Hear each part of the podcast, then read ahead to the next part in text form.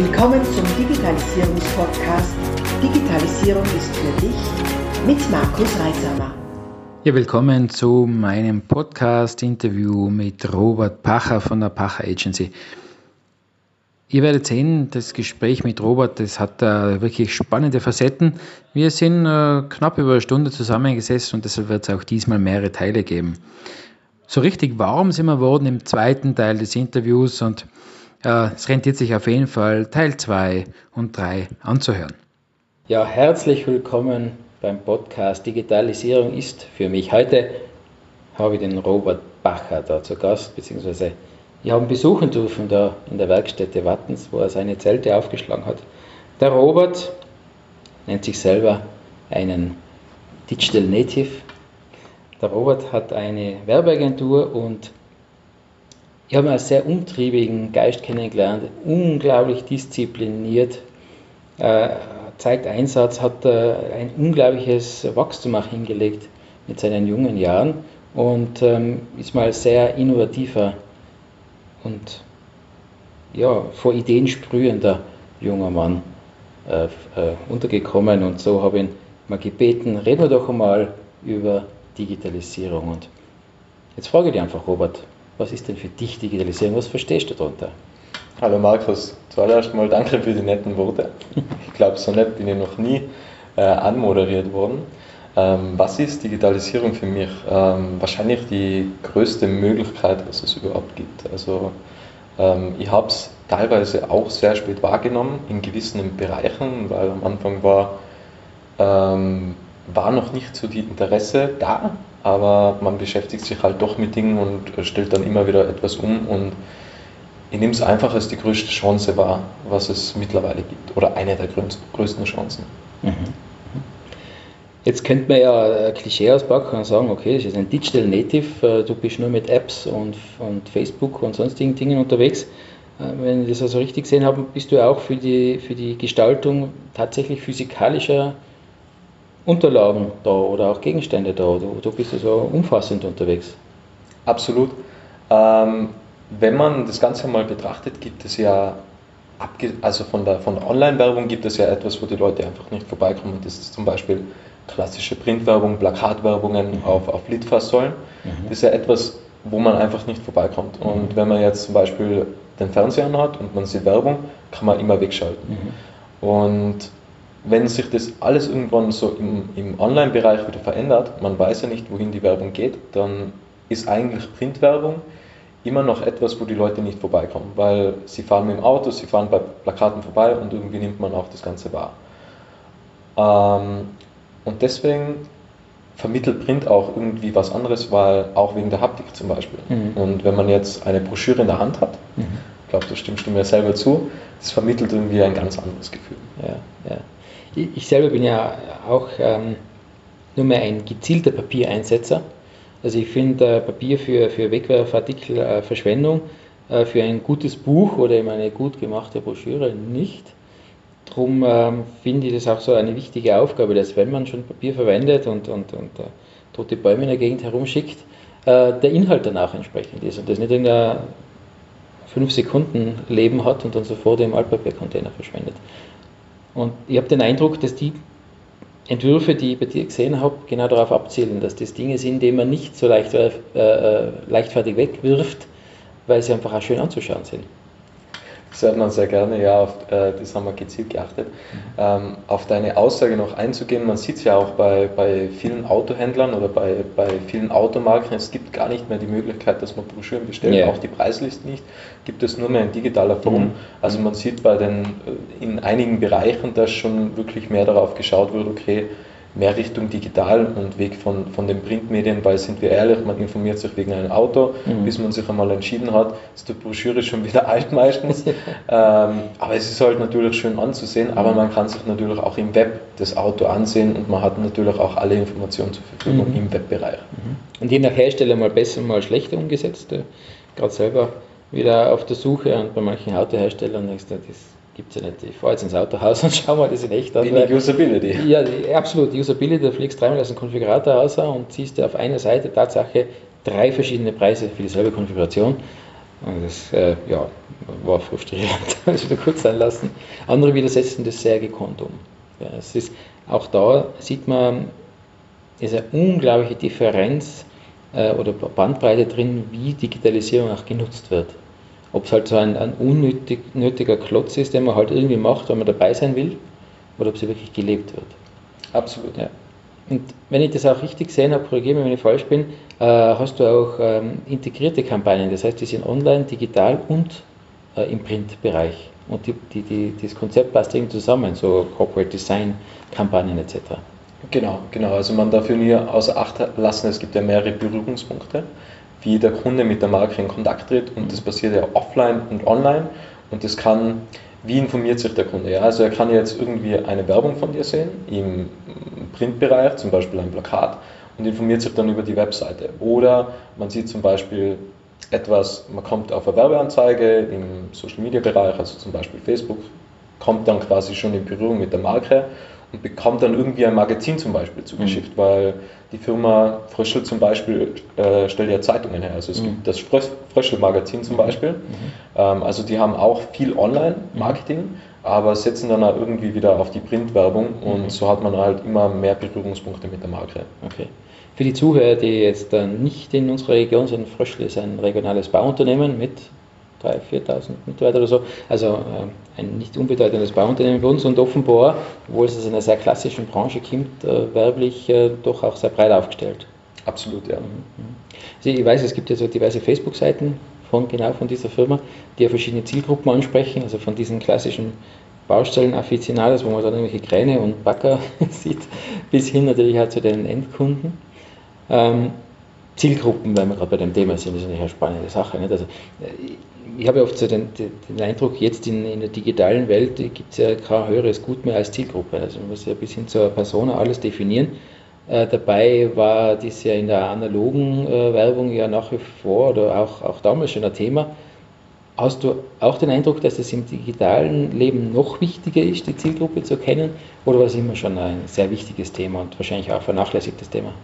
Es war schon immer ein sehr wichtiges Thema, aber früher hat man ja sehr viele nennen wir es Wegwerfprodukte gehabt, mhm. also ähm, sehr viel Flugblätter mhm. und da war natürlich der Streuverlust relativ groß. Mhm.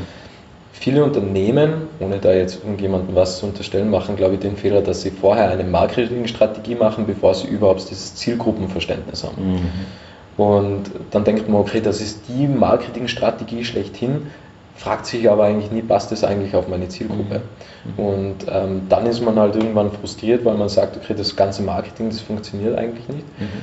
Im Bereich Online-Marketing hat man halt den großen Vorteil, dass man, wie zum Beispiel auf Facebook oder auf Instagram oder auch auf YouTube, sehr genau auf die Zielgruppe hin ähm, Werbung schalten kann. Mhm. Also es ist schon sehr wichtig, dass man, dass man die Zielgruppe kennt und ähm, auch irgendwie versteht, was, es, was man entwickeln kann oder, oder was für Bedürfnisse die Zielgruppe hat, was sie noch gar nicht kennt. Also mhm. passendes Beispiel ist irgendwie Steve Jobs, wo es ja, der hat ja irgendwie Produkte entwickelt, was, was es nie gegeben hat und wo er aber gewusst hat, die Zielgruppe will das Produkt haben. Mhm. mhm. Und das ist dann einfach so das überdimensionale Zielgruppenverständnis und Henry mhm. Ford hat es ja auch einmal gesagt, wenn man die Menschen gefragt hätte, was sie gerne wollen hätten, dann wären es schnellere Pferde gewesen. Mhm. mhm. Und da war halt dann einfach nochmals ein verstärktes Zielgruppenverständnis da. Mhm. Okay. Was ich immer wieder feststelle, ist, dass die Digitalisierung, so technisch die ganze Sache klingt, ja gar nicht so technisch ist, sondern sogar noch mehr den Menschen in, in den Mittelpunkt rückt.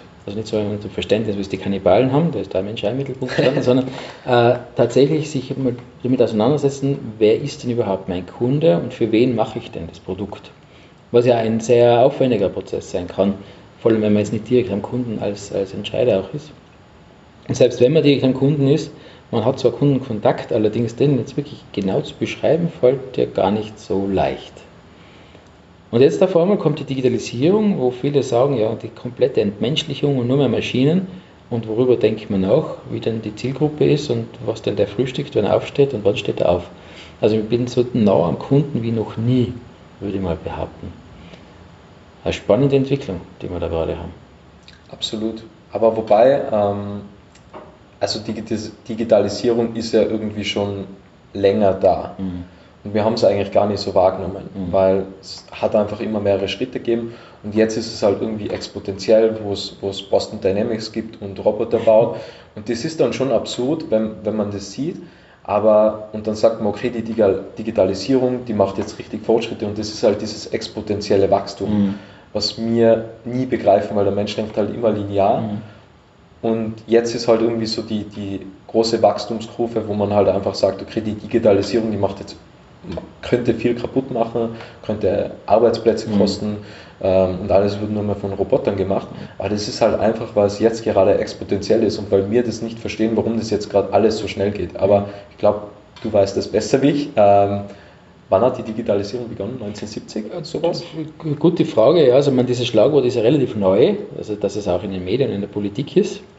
Ähm, und das wird jetzt her sein, ein paar Jahre und da bin ich seit 1998 im Geschäft. Damals haben wir gedacht, was mache ich denn jetzt eigentlich seit 1998, wenn nicht Digitalisierung? Mhm. Also die, die, äh, die Verwendung der Begrifflichkeiten geht auch stark auseinander. Also, als ich das erste Mal gehört habe, habe ich unter Digitalisierung die Technik verstanden, dass wir Dinge digital abwickeln. Und das ja, gibt es seit 60er, 70er Jahren, gibt es Großrechner, äh, zum Teil noch früher. Ähm, ist immer schwerer auch zum, auszumachen, wann hat es denn begonnen.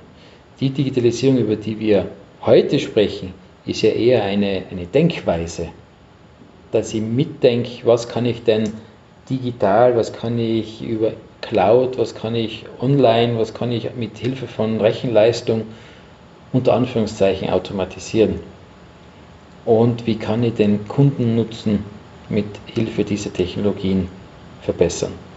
Und das mit Hilfe dieser Technologien ist nicht einmal das Ausschlaggebende, sondern wie kann ich den Kundennutzen verbessern und meist ergibt sich daraus ja dann erst, dass Digitalisierung oder die Technologie dahinter helfen kann, weil wir halt in einer technisierten Welt leben.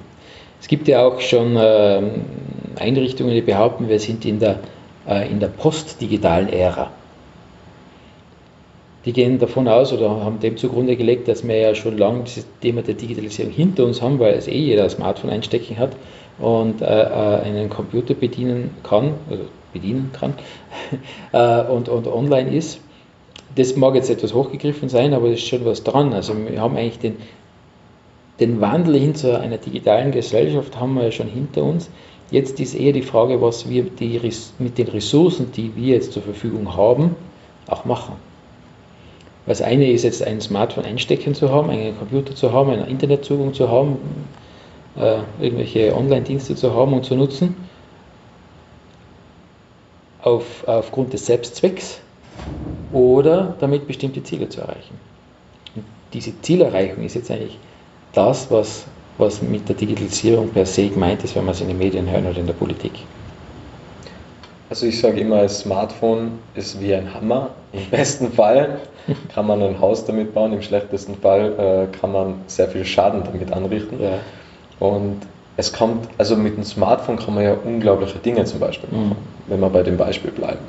Man kann Fotos machen, mhm. man hat einen Kompass, man hat eine Wasserwaage, mhm. man hat eine Kartenintegration. Mhm. Ähm, man hat ein Fotoalbum, man hat alle möglichen Kontakte drin, mhm. man hat Internetanbindung, man kann E-Mails schreiben.